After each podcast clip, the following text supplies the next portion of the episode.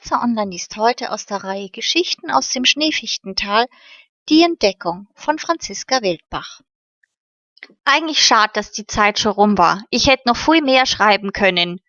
Und, wie war es bei euch?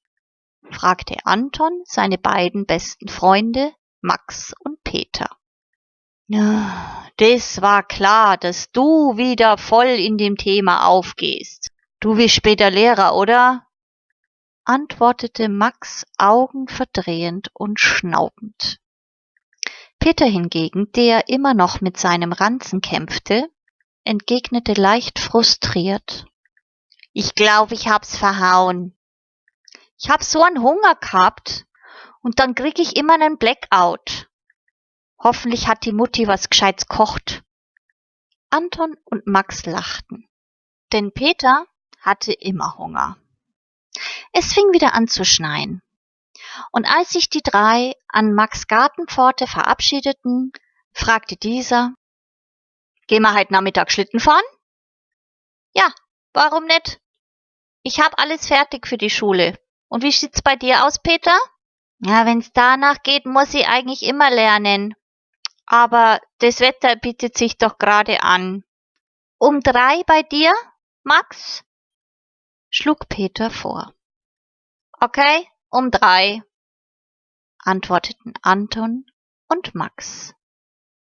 Dann ging Anton links die Straße hinunter und Peter weiter geradeaus.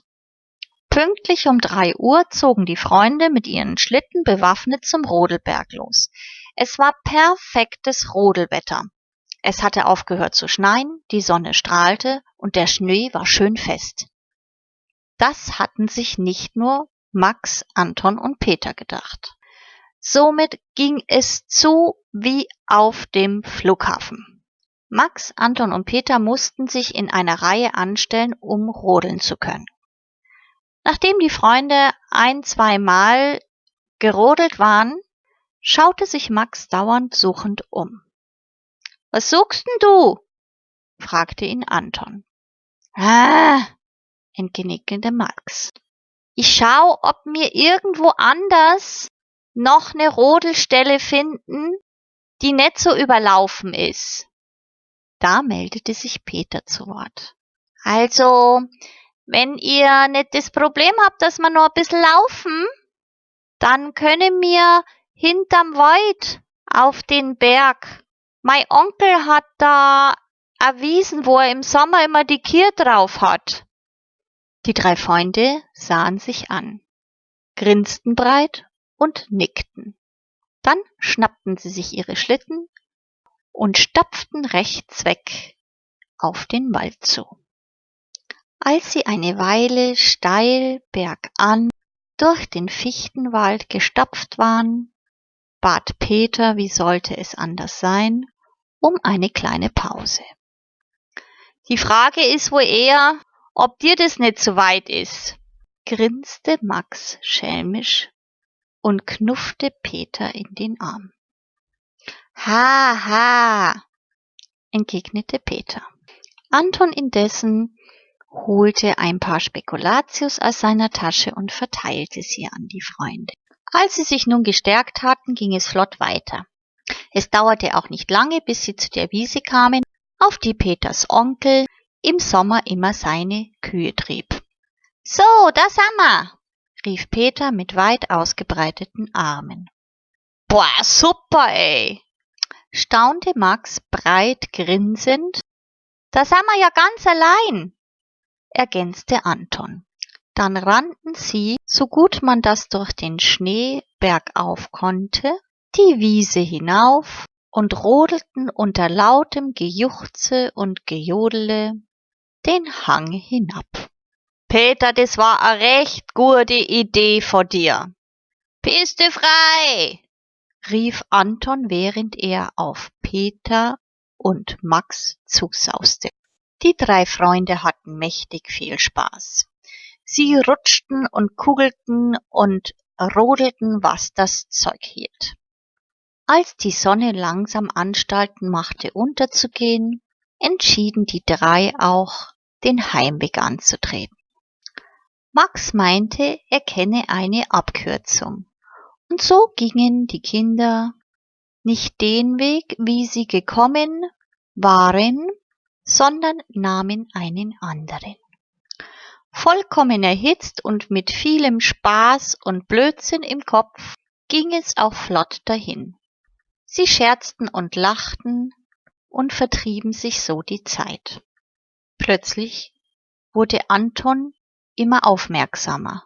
Sch, sei doch einmal Staat. Sch, Maxi, bleib einmal steh. Peter. Was ist denn? knurrte Max zurück. Da ist doch was. Hört einmal. Die Kinder blieben stehen. Peter klappte sogar seine Mütze hoch, um besser in die Nachtluft hören zu können. Das stimmt, da ist wirklich was, aber das ist ganz leise. Peter ging in die Richtung, aus der er das Geräusch vermutete. Anton und Max folgten. Kommt hier, es wird immer lauter. Peter hatte recht. Das Geräusch, was sich wie ein Wimmern anhörte, wurde, umso näher sie kamen, immer lauter. Aber mittlerweile wurde die Dämmerung auch immer stärker. Somit mussten die Kinder aufpassen, wo sie hingingen. Anton fing an zu rufen. Hallo, ist da wer? Hallo? Max und Peter setzten mit ein. Zwischendurch hielten sie immer inne, um zu hören, ob geantwortet wurde. Da kamen sie zu einer Hängebrücke. Seit Jahren hatte diese Brücke keiner mehr genutzt. Sie war ziemlich alt, klapprig und morsch. Und genau das ist einem kleinen Mädchen zum Verhängnis geworden. Anton war der Erste, der das Mädchen sah. Da schau, da vorn, da hängt der Dirndl in der Brucken. Oh, um Gottes Willen, die ist da durchkracht, stellte Peter fest. Max ließ sofort seinen Schlitten stehen und eilte so schnell er konnte zu dem Mädchen. Auch Peter und Anton ließen ihre Schlitten, wo sie waren, und folgten ihrem Freund. Als sie bei dem Mädchen ankamen, lag Max bereits auf dem Bauch und sprach beruhigend auf das Mädchen ein. Geh weiter, ihr müsst einen langen Ast suchen, rief er den beiden Freunden zu. Ja, okay, antwortete Peter und sauste sofort wieder los, um etwas Stabiles zu finden. Es dauerte auch nicht lang, da kam er mit einem ordentlichen großen Ast angelaufen. Was Besseres habe ich jetzt nicht gefunden, stöhnte er, voll außer Atem. Anton kam ihm sofort zur Hilfe und gemeinsam schleiften sie den stabilen Ast an die Brücke, wo Max immer noch das Mädchen beruhigte. Mit vereinten Kräften schafften sie es, den Ast so an der Brücke zu befestigen, so dass Max, der der größte von ihnen war, darauf rüberroppen konnte und das Mädchen aus der Brücke befreite. Dann robbte er mit ihr gemeinsam rückwärts wieder von der Brücke herunter auf den Abhang. Seid ihr in Ordnung? fragte Anton. Ja, ja, geht schon, entgegnete Max. Peter hatte während der gesamten Aktion mittlerweile seine dicke Strickjacke, die er unter seinem Schneeanzug hatte, ausgezogen und gab sie dem Mädchen. Da, ich glaub, dir ist kalt, ha?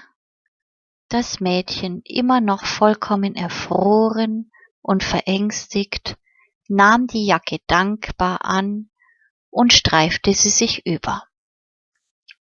Fortsetzung folgt.